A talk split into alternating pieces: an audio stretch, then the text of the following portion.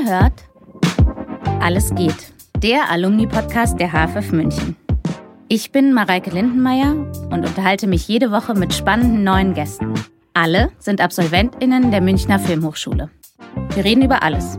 Die Zeit nach dem Studium, Höhen und Tiefen, Kochrezepte, Hochbeete und Gedichte.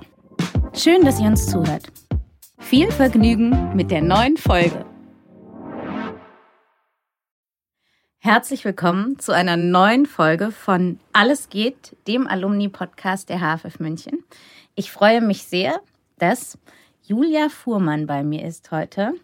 Wir haben gerade darüber geredet, jetzt darfst du erstmal kurz Hallo sagen. Hallo, ich freue mich. Vielen Dank für die Einladung. Ich bin aber auch aufgeregt, weil ich nicht so gerne in Mikrofone spreche. Das kann ich total gut verstehen. Umso mehr freue ich mich, dass du gesagt hast, du kommst vorbei. Und man muss sagen, ich habe dich auch noch total vom Flur weggecastet, quasi von deiner Diplomabnahme in den Alumni-Podcast. Stimmt, schneller geht's eigentlich nicht, oder? Das war, glaube ich, direkt nach der Ab oder am Tag danach, aber auf jeden Fall so quasi direkt nach der Diplomabnahme. Ja. Genau, und weil ich das aber auch spannend und toll finde, weil dadurch habe ich deinen Film gerade gesehen. Das ist natürlich mit jemandem, der im Kurs A war, leider nicht so. Und ähm, ich finde, man muss Gelegenheiten nutzen und ich hatte diesen Aufnahmeslot und du standst vor mir und hast einen tollen Film gemacht. So, jetzt ähm, bist du hier. Zack, bumm. Zack, bumm. Schön. Absolvent, frischste Absolventin, noch ohne Diplomzeugnis, aber mit Diplomnote der Abteilung 4. Ähm, Dokumentarfilm und Fernsehpublizistik. Richtig. Richtig. Ja. Ich habe ähm, in deiner Vita gelesen, und das ist lustig, weil wir im Vorgespräch gab es schon die erste Fehlinformation, die ich dich gefragt habe. Immer wenn ich was sage, was nicht stimmt, sagst du einfach, stimmt nicht. Klar. Gut. weil dieses Fernsehpublizistik, ich hatte das Gefühl, dass das in deinem Leben auch, dass du wirklich auch viel journalistisch arbeitest. Ach nee, gar nicht. Ich habe nur Siehst einen Nebenjob bei der Süddeutschen Zeitung und ja. drehe so Videos für deren Social Media und Webseite mit RedakteurInnen dort, aber das ist wirklich eher so ein Geldjob, sonst gar nicht. Und da stand aber auch noch ARD Hauptstadtstudio. Das, das war, so ein Seminar an der HFF. Ich habe halt so versucht, alles auf der Website zu erwähnen, was irgendwie nach Name klingt. Vielleicht muss ich das mal ändern. Ja. Nee, warum? Aber du hast ja auch da gearbeitet. Nee, das war nur so ein, so ein Seminar und in dem Rahmen ähm, war ich da eine Weile, aber nicht, nicht wirklich gearbeitet. Also ich eigentlich Ab interessiert mich journalistisch gar nicht gar so sehr. Nicht. Dann vergessen wir diese Frage.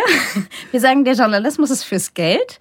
Was eigentlich wichtig ist, da steht auch hy hybride Filmformen.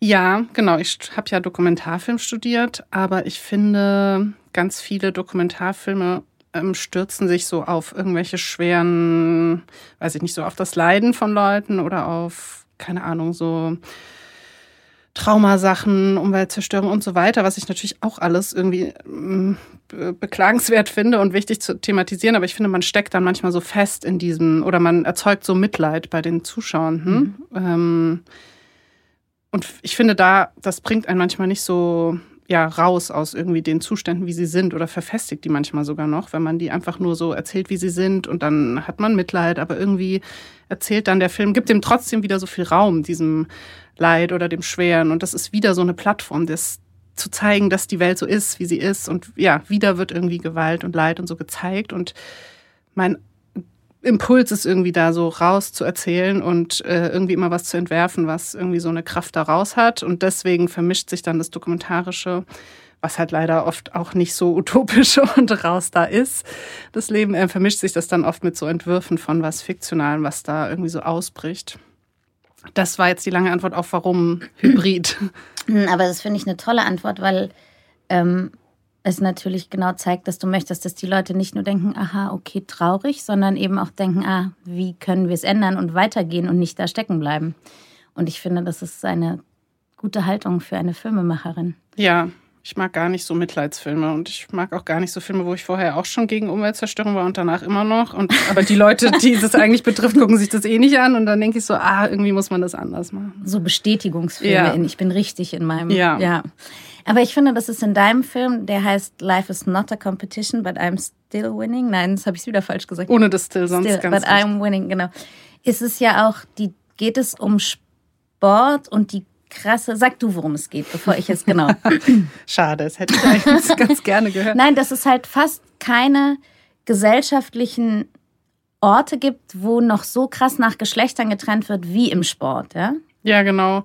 Ich finde auch nicht nur die Welt des Sports für sich dann so interessant. Also ich gucke gern Sport und mache gern Sport, aber ich meine, es ist jetzt auch nicht so weltbewegend. Ähm, ich finde eher interessant, dass also nicht nur die Auswirkungen auf SportlerInnen, die diese Geschlechtertrennung hat, finde ich mhm. interessant, sondern es gucken ja so ganz viele Menschen Sport und ich finde, es wird quasi so, dieses Geschlechterbild strahlt so aus der Welt des Sports raus. Es ist wie so eine Plattform, die so mhm. propagiert. Man muss es natürlich trennen, Männer und Frauen, klar. Wenn man Sport guckt, dann kriegt man das so ganz arg in den Kopf, finde ich, zu denken oder bestätigt zu bekommen, dass das so sein muss. Das finde ich eher spannender als jetzt nur, darf jetzt eine Transperson im Sport antreten. Das finde ich auch spannend, aber nicht nur die Auswirkungen auf Sportlerinnen selbst fand ich für den Film interessant, sondern eher so, ja, was strahlt aus diesem, wenn man Sport irgendwie rezipiert, raus. Mhm. Das ist spannend, weil ich finde, dein Film hat so irre viele Ebenen. Ne? Da haben wir auch da schon drüber geredet, weil es gibt Archivmaterial, wo ich auch gelernt habe, dass man irre viel Geld für Archivmaterial zahlen muss. Katastrophe, ja. Wahnsinn. Das war, wer kriegt das eigentlich, das Geld? Das Olympische Komitee, was diese ganzen menschenverachtenden Regeln aufstellt, dem haben wir, glaube ich, einen Großteil unseres Budgets in den Rachen geworfen. Für, selbst für Leni Riefenstahl, Nazi-Aufnahmen. Äh, damit verdienen die immer noch Geld, ja. Das ist wirklich verrückt. Die verdienen, ja. Gut. Ähm, und dann gibt es noch diese Einheit des Chors, haben wir es jetzt genannt. Fünf, nee, es sind mehr, ne? Wie viele Protagonistinnen? Ja, es wechselt so. Es gibt, glaube ich, sieben verschiedene, aber die sind so in unterschiedlicher Konstellation. Und es gibt so diesen fast dokumentarischen Teil über Athletinnen und Athleten, die so geschichtlich eigentlich auch sind. Ne? Also es sind, sind drei Ebenen zu wenig? Nein, drei Ebenen sind. Und ich muss sagen, ich habe wirklich irre viel gelernt aus deinem Film. Aber weil wir beim Thema waren, ich wüsste jetzt auch noch keine Lösung, ehrlich gesagt. Ich finde, du hast mich auf ganz viele Sachen aufmerksam gemacht, dass es so nach außen strahlt, diese verrückte Trennung, die Unmöglichkeit dann, wo tritt man als, also wenn man jetzt eine Transfrau ist, wo trete ich an als Athletin? In, nur in besonderen Sportveranstaltungen oder gibt es olympische Möglichkeiten? Es, ja, also wenn man genau, also es gibt ganz viele wissenschaftliche Studien, dass auch vieles gar keine Auswirkungen hat. So wenn man ein Jahr lang, glaube ich, Hormone genommen mhm. hat, ist es wieder so, hat es keine Auswirkung mehr, dass man trans ist auf irgendwelche Vor- oder Nachteile. Ähm, Ach so, aber ich meinte jetzt auch, wo darf man mitmachen überhaupt? Ja, da, Oder das zählt dann, weil es sozusagen gar keine Auswirkungen mehr hat, kann ich einfach antreten. Wenn du jetzt eine Transfrau bist, würdest du einfach in der Frauenkategorie eintreten, okay. sobald mhm. es jetzt keine Auswirkungen mehr hat, mhm. dass du diese Transition hattest. Aber ich finde auch interessanter, wenn man, glaube ich, nach dem Film so ein bisschen anfängt, überhaupt in Frage zu stellen, hm, könnte es andere Lösungen geben? Und es gibt natürlich Tausende. Also bei bei den ähm, Paralympics gibt's ja auch tausend Kategorien, die halt je nachdem, was man so für Voraussetzungen oder Einschränkungen mhm. hat, gibt's halt so Klassen. Mhm. Oder weiß ich nicht, beim Boxen gibt's ja auch so Gewichtsklassen. In manchen Fitnessstudios gibt's so Tagesrankings, äh, wer hat sich an dem Tag am meisten angestrengt ähm, davon ausgehend, mit welchen Bedingungen man reinkam. Also ja. nicht, wer hat quasi am, ja. am meisten Gewichte gestemmt, sondern wer hat von dem, was er davor geschafft hat, irgendwie am meisten geschafft. Also man kann ja so ganz viele Kategorien denken oder wer tritt. Natürlich gibt es auch irgendwelche talentierten männlichen Läufer, die vielleicht aber weiß ich nicht, so kurze Beine haben, dass sie viel langsamer wären als irgendwelche Frauen. Die könnten ja dann in einer Kategorie gemeinsam antreten. Man könnte wie so Ausgangsbedingungen messen und dann mhm. Kategorien machen oder ganz viele Optionen.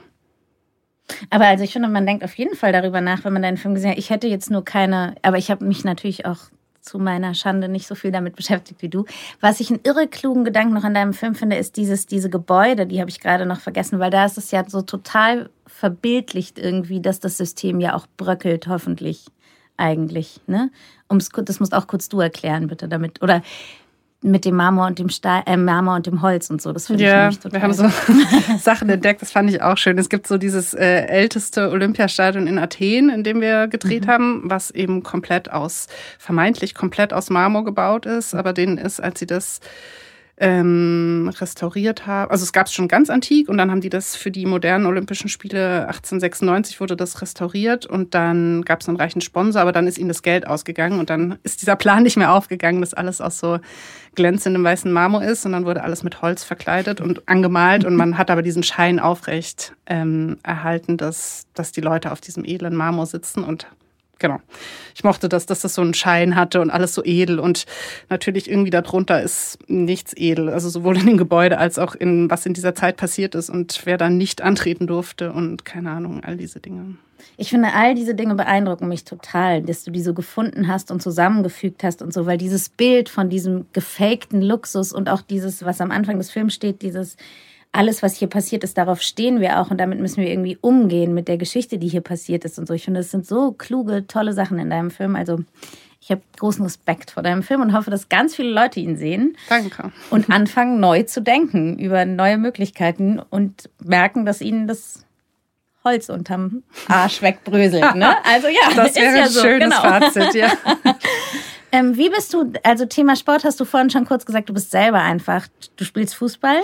Ich spiele Fußball und ich gucke wahnsinnig viel Sport, alles Mögliche, Tennis, Fußball, Olympische Spiele und ärgere mich aber auch immer wahnsinnig über alles, was da so in dieser Sportwelt passiert. Und genau, drehe mich eigentlich in meinen Filmen viel um so queere Utopien und irgendwelche radikalen feministischen Gegenentwürfe und das passt gar nicht zusammen mit dieser Sportleidenschaft. Und dann dachte ich, sehr gut.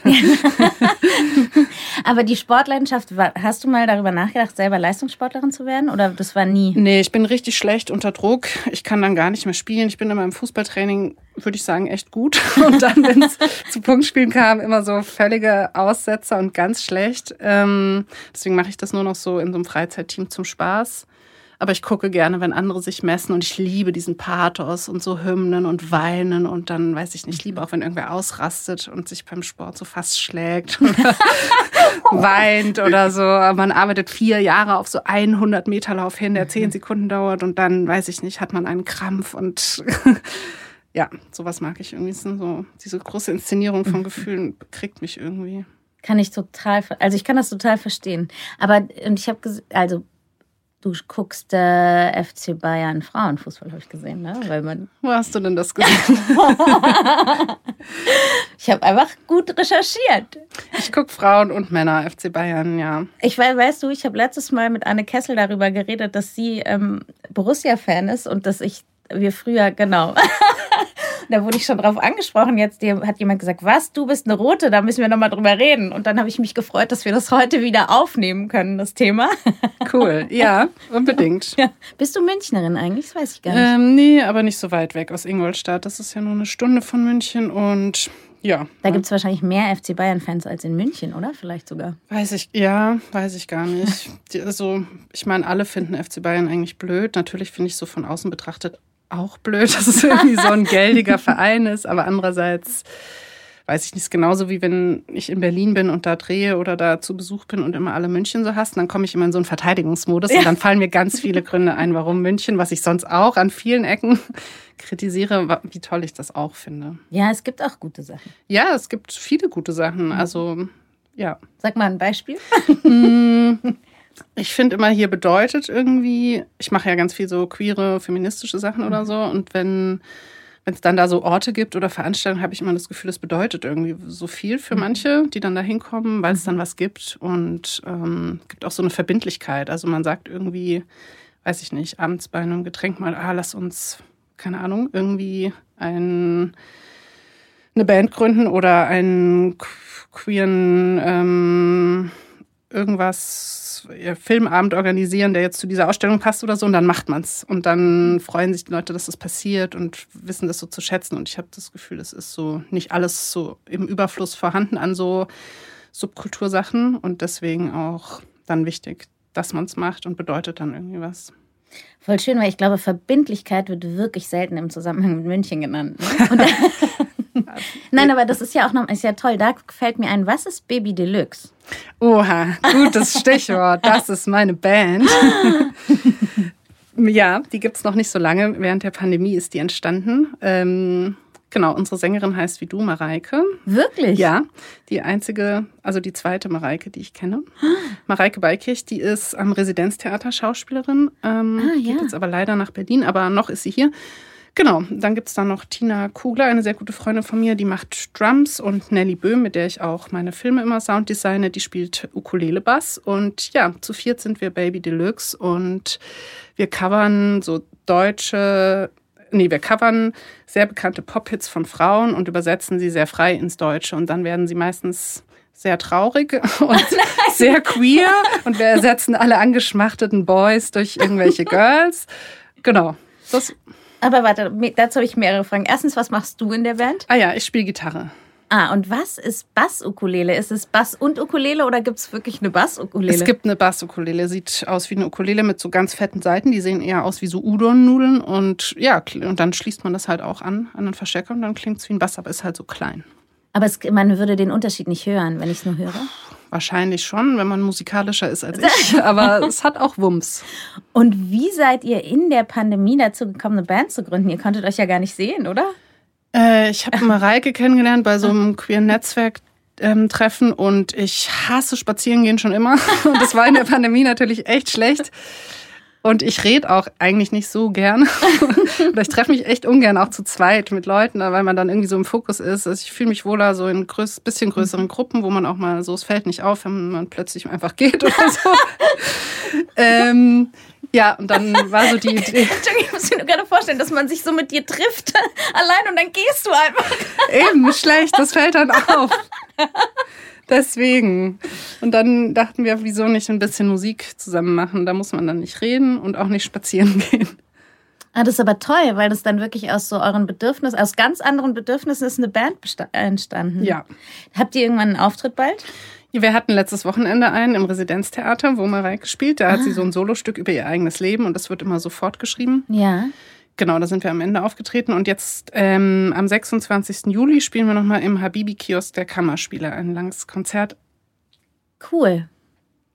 Das da, was? Das darfst du sagen. Das Nein, darf das ich sagen, aber das war dann jetzt ja schon. Ja, vielleicht war das schon. Wir gucken mal, vielleicht ist es schon vorbei wenn, wenn ja, also wir haben gespielt am 26. Juli und ähm, haben eine Instagram-Seite, die können wir ja vielleicht verlinken. Da werden wir die Tourdaten bekannt geben. Genau, unbedingt.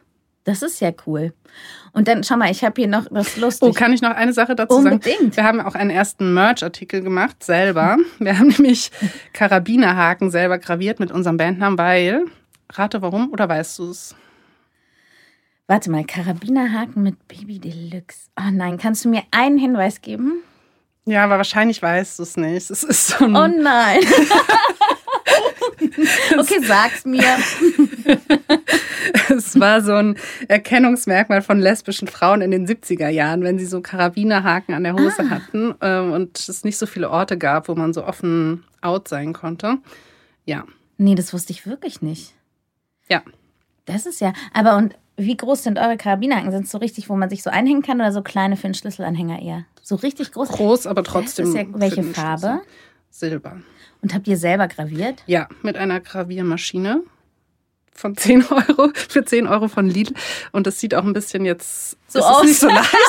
Ich sehe das immer nur beim DFB-Pokal-Finale gravieren, die dann so, wer ja. gewonnen hat, so rein. Das sieht richtig perfekt aus. So sieht es gar nicht aus, weil man da so voll abrutscht. Aber ist egal. Jedes Stück ist halt ein Einzelstück. Aber das ist doch total mühsam, weil ich meine, auch der DFB-Pokal ist halt ein bisschen größer als so ein Also da ist ja viel einfacher, schön zu schreiben, das stimmt. oder? Man kann das schwer festhalten, so einen kleinen Karabiner. Ja. Und es ist auch gefährlich. Habt ihr was zum Einspannen? Nee. Guck, daran liegt's. Ihr braucht was zum Einspannen, dann funktioniert es besser. Danke. Ich kaufe auf jeden Fall, wie kriege ich einen Karren? Muss ich zum Konzert kommen? Ähm, ich habe einen dabei, muss ich sagen. Wirklich? Vielleicht kriegst du einen Special Deal oder du kommst und du kommst zum Konzert. Da gibt's noch mehr. Also eigentlich kann, kann man nicht über die Internetseite, ihr müsst einen Online-Markt damit machen natürlich eigentlich. Ja, aber wir haben jetzt bei unserem Auftritt am Samstag, wer überhaupt erst unser zweiter war, haben wir 15 Stück schon verkauft und damit die ganzen Taxikosten, um nachts betrunken nach Hause zu kommen, reingeholt. reingeholt. Okay, wie teuer ist so ein Karabinerhaken? Spendenbasis. Ihr seid alle zusammen ein Taxi gefahren, aber ja, okay. Ja. Guck mal, ist lustig, weil ich habe hier noch stehen, ähm, wenn du sagst, du möchtest nicht drüber sprechen, tun wir es nicht. Aber ich habe hier noch Locarno stehen, weil ich das falsch gelesen habe. Ähm, ihr wart aber auch in Locarno mit dem Film, ne? Ich springe nochmal zurück zum Film. Wir waren eingeladen zu First Look, heißt das. Das mhm. war so ein Branchen, ähm, also da wurden, glaube ich, sechs Filme oder so ausgewählt, die in einer Rohschnittfassung dort vor dem Branchenpublikum in Locarno quasi den Rohschnitt zeigen durften und dann Feedback mhm. bekommen haben. Wobei ich selbst nicht dabei war, da war nur die Produktion, aber ich habe ein Leopardenschlüsselband mitgebracht bekommen, was ich jetzt immer neben meinem Karabiner an meinem Schlüsselbund trage durch die Filmhochschule, um hier so Locarno-Vibes auszustrahlen. Siehst du, das ist echt erschreckend. Ganz viele Zeichen verstehe ich immer einfach gar nicht. Ich laufe immer so durch die Welt und verstehe gar nicht, was alles um so viel Zeichen auf mich ein. Gut, dass wir drüber sprechen. Total. Ich lerne, wie ich kann wirklich viel von dir lernen, Julia.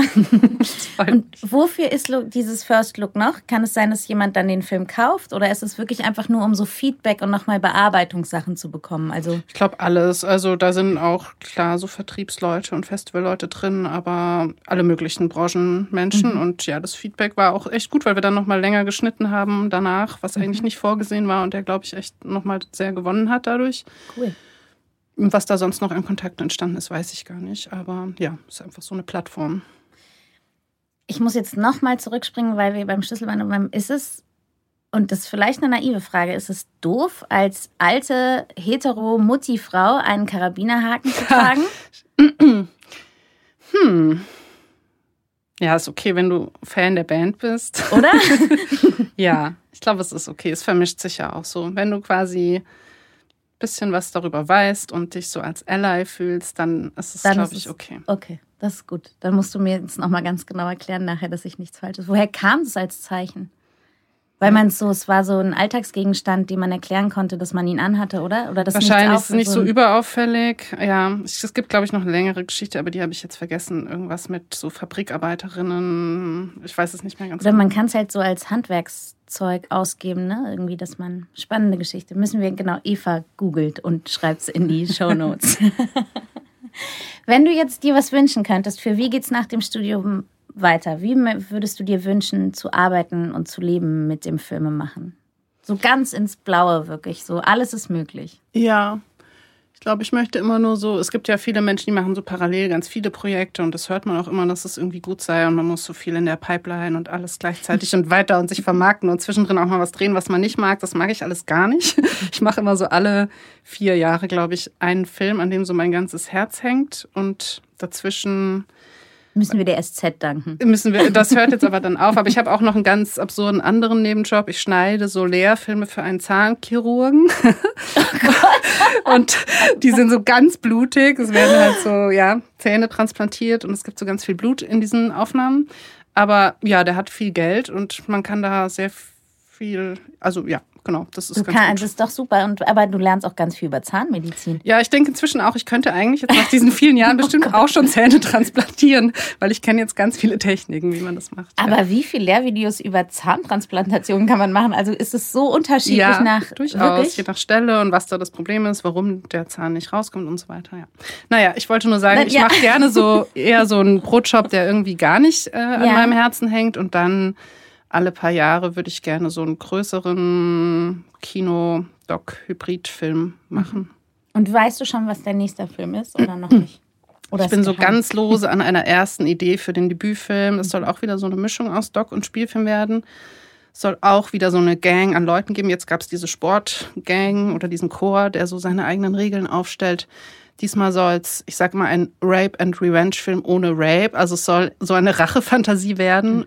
Ähm, von ja, irgendwie soll auch so transgenerationale Traumasachen mit reinspielen, aber wieder nicht so reintauchen in das Traumatische, sondern eher so dieses, was, glaube ich, vielen Menschen hier auch und ja, ganz vielen so Nachkriegsgenerationen so in den Körpern steckt an irgendwie so alten Traumazeug von anderen Generationen, finde ich irgendwie gut zu nehmen und daraus was anderes zu machen. Soll jetzt nicht so eine blinde Gewaltrache werden, aber irgendwie eine schlaue Form von ja, Rache auch an so starren Familienstrukturen, wo man so reingerät und irgendwie nicht rauskommt und so.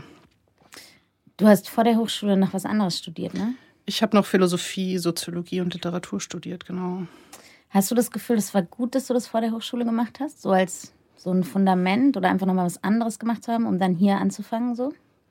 Ja, ich glaube schon. Also ich hätte mich jetzt mit 19 irgendwie nicht bereit gefühlt, irgendwelche Filme zu erzählen. Und ich glaube, es war einfach gut, um ein paar Jahre so einfach zu leben und, und sich so ein bisschen zu sortieren, was man eigentlich erzählen will. Und klar, gab auch Input, aber es gab auch sehr viele nervige, sich wichtig nehmende Dudes in diesem Philosophiestudium, ehrlich gesagt. Und ich saß immer so schweigend in den Seminaren und die haben so vor sich hin palabert. Aber ich glaube, die haben eigentlich auch nicht mehr verstanden als ich. Aber ja, aber das darf man ja auf keinen Fall zugeben, oder? Das nee, muss man ja auf jeden Fall irgendwie.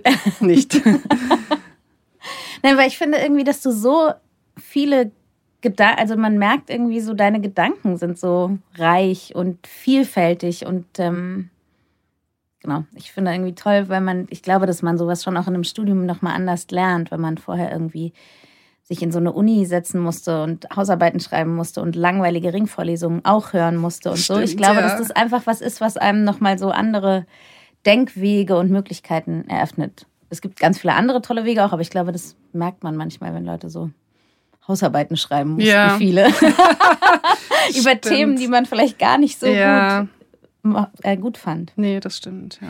Gehst du gerne ins Theater? Ja, sehr gerne, ja. Und hier in München Klar. gibt's also eher Kammerspiele oder Residenztheater oder echt alle oder Ja, alle, aber natürlich schon mehr Kammerspiele. Mhm. Residenztheater ist so ein bisschen, finde ich schon altbacken, aber gibt auch schon einen. Da jetzt da unsere Sängerin ja auch dort ist, habe ich viele Stücke mit ihr gesehen, aber sonst bin ich mehr in den Kammerspielen, ja. Und wie findest du das jetzt wirklich eine persönliche Frage eigentlich? Ich finde, manchmal fehlt mir echt, aber vielleicht bin ich altbacken und muss ins Residenztheater gehen. Manchmal fehlt mir fast so ein bisschen klassisches Theater, Theater. Dann kann ich dir? Platonow empfehlen, Die Vaterlosen, ein Vier-Stunden-Stück, was gerade lief von Tschechow. Das ist Theater. Findest du das Theater schon? Hast das habe ich gesehen. Und? Mochtest du? Ich verstehe, stimmt, warum du sagst, dass es Theater, Theater ist. Da hast du völlig recht. Ich bin noch nicht ganz sicher, ob ich es ganz mochte. Ich fand es auf jeden Fall spannend. Ich fand, es war sehr viel Bühne für so, pff, weiß ich nicht. Ähm, ja, der Typ findet halt mehrere Frauen gut spannend. Gähn. Aber spannend, wer saß, weil da wechseln die Gäste, die der. ja, stimmt. Wer, oh, schrecklich. Ulrich Seidel. Und ich denke mir so, oh, aber der bei mir war auch Ulrich Seidel. Warst du in der Premiere? Ja. Okay, dann war es der gleiche. Okay, verstehe. Dann, ich habe nicht mitgekriegt, wer noch da war als ich auch Gast. nicht. Und das Prinzip habe ich auch nicht verstanden. Alte Männer reden über alte Männer, aber und es, also Ja, der Dramaturg spricht halt auf der Bühne mit alten Männern, ja, weil es ja um diese Generation alter Männer geht. geht. Keine Ahnung, warum man dem eine Bühne geben will. Erklärst du mir, du wolltest Theater, Theater sehen.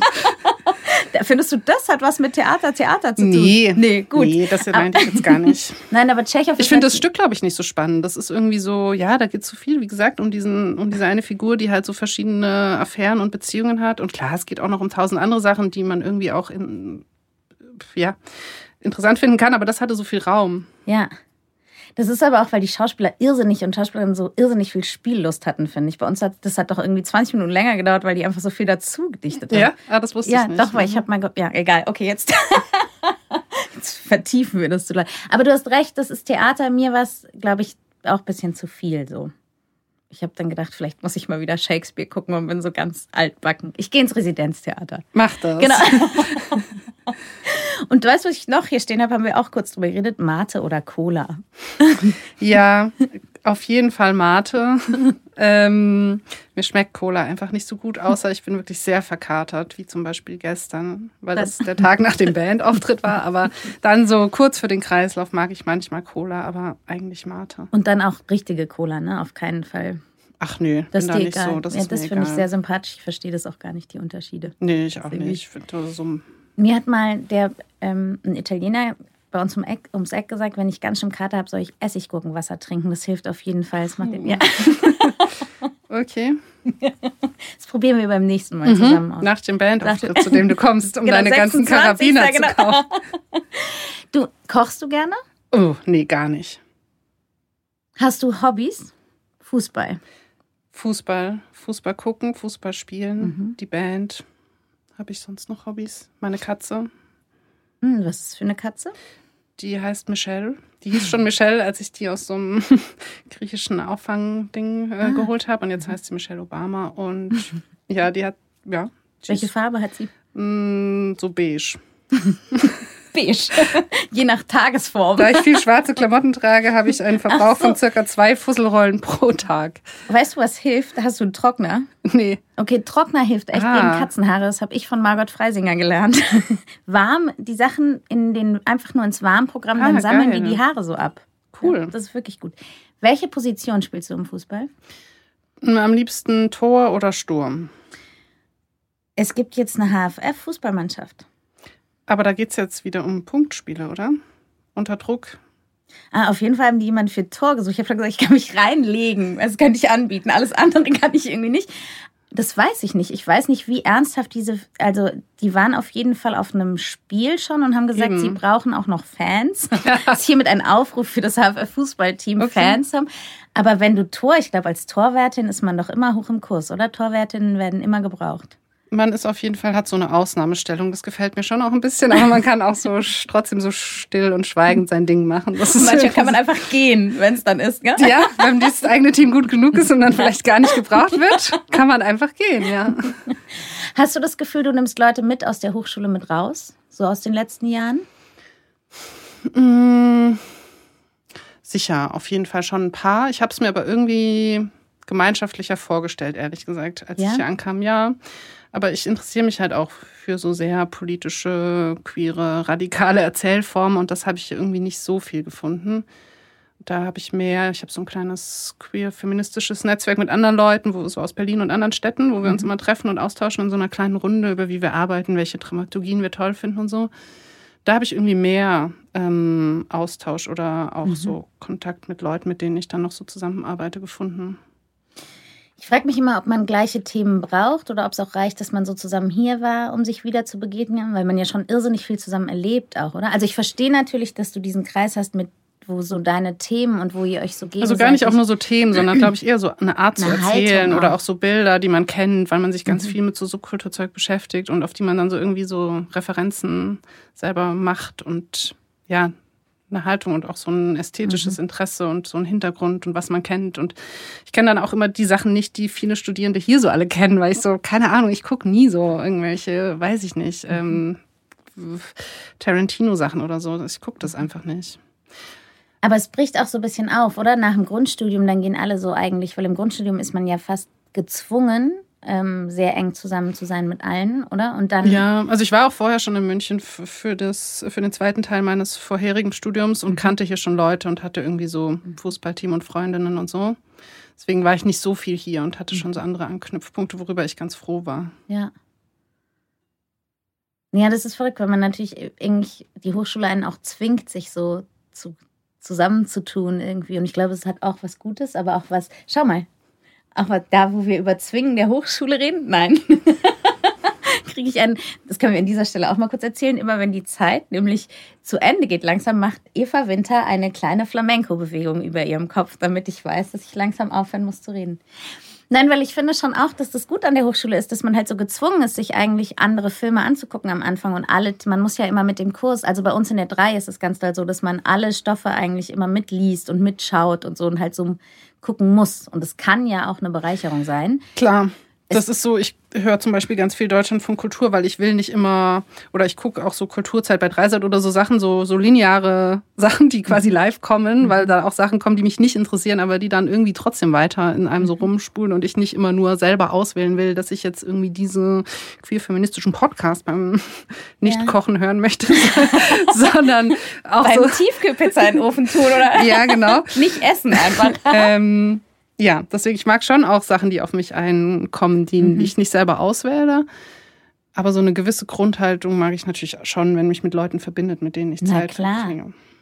Aber irre gut, dass du, ähm, also dass du ähm, so lineares Fernsehen und so und dann NDR und so ist gut. Ja. Sehr gut. Ja, Dreisat hast du nicht. Ist egal, aber ist egal, alles eins, alles öffentlich-rechtlich. Ähm, wenn du jetzt nochmal anfangen würdest zu studieren, ja? Oder wenn du ähm, jetzt jemandem Rat geben könntest, was er in der Zeit hier an der Hochschule macht, was würdest du sagen als Absolventin jetzt im Rückblick so auf die Zeit? Alles nicht so ernst nehmen, man steigert sich da irgendwie so rein und fühlt sich so, weiß ich nicht, unter Druck und Konkurrenz und wichtig. Es interessiert eh keinen, was man da für erste drei Filme macht. Also ich würde das nicht so, okay, ist jetzt ein bisschen überspitzt, aber ich würde es wirklich nicht so ernst nehmen. Ich, es gab, glaube ich, auch mal so eine Regelung, dass man die ersten Filme gar nicht einreichen durfte bei Festivals. Das finde ich super. Was soll das am Anfang, dieses ganze mhm. Konkurrieren und sich präsentieren? Also ja, nicht so wichtig nehmen, glaube ich. Also in einem guten Sinne und ähm, ja, sich auch nicht so unter Druck fühlen, dass man alles mitmachen muss oder mit allen sich gut stellen muss. Ich glaube, wenn man so zwei, drei wirklich tiefe Kontakte mit Leuten, wo man irgendwie so eine gleiche Wellenlänge hat, findet, dann ist schon viel gewonnen und ja, mhm. muss nicht irgendwie sich so allem anpassen. Und ja, Widerstand natürlich und sich zusammentun. Es gibt eine Queer-Gruppe jetzt, eine BIPOC-Gruppe. Ich bin sehr froh, mhm. das gab es alles nicht, als ich hier angefangen habe. Da kann man natürlich so gemeinsam schon mehr ähm, ja, ausrichten Mhm. an so Strukturwandel, dem, den man irgendwie forcieren möchte. Eben, das muss weitergehen. Unbedingt. Sehr gut. Du musst aber der Schule ein bisschen verbunden bleiben, nicht einfach ganz abtauchen jetzt. Bleib ja auf jeden Fall in München, Gut. wegen der Verbindlichkeit der Stadt. ja, genau. Da, Und du musst mal über diese Fußballsache nachdenken. Also wenn du über Torwart nachdenkst, ich gehe auf jeden Fall ins Publikum und jubel. okay, geil, ja. Gibt es irgendwas, was ich dich gar nicht gefragt habe und du unbedingt noch sagen möchtest? Hm. Unser Film wird Weltpremiere in Venedig feiern. Noch ein ganz kurzer Werbeblock. Was ziemlich Tolles. Wir waren noch nicht ganz sicher, ob es noch geheim ist oder nicht, dachte ich. Aber Ich glaube, wenn euer Podcast rauskommt, ist es nicht mehr geheim. das ist doch gut. Da ist das Konzert zwar leider schon vorbei. Das habt ihr verpasst, da müsst ihr zum nächsten gehen. Aber die Weltpremiere in Venedig steht aus. Ja. Okay. Das ist doch ein wunderbarer Abschluss, oder? Fantastisch. Julia, ich danke dir sehr für deine Zeit und dass du hier warst. Ich danke dir, hat Spaß gemacht, überraschenderweise. Das freut mich sehr. Tschüss. Tschüss. Das war Alles geht für diese Woche. Ich bedanke mich sehr für die Unterstützung, natürlich bei der HFF München und beim Freundeskreis. Die Show Notes und alle Infos zu jeder Folge findest du auf der Webseite zum Podcast. Wenn dir gefällt, was wir hier machen, freue ich mich sehr über Sterne, Likes, Herzen und Weiterempfehlungen. Ansonsten lass uns gerne einen Kommentar oder Feedback da. Bis nächste Woche bei Alles geht.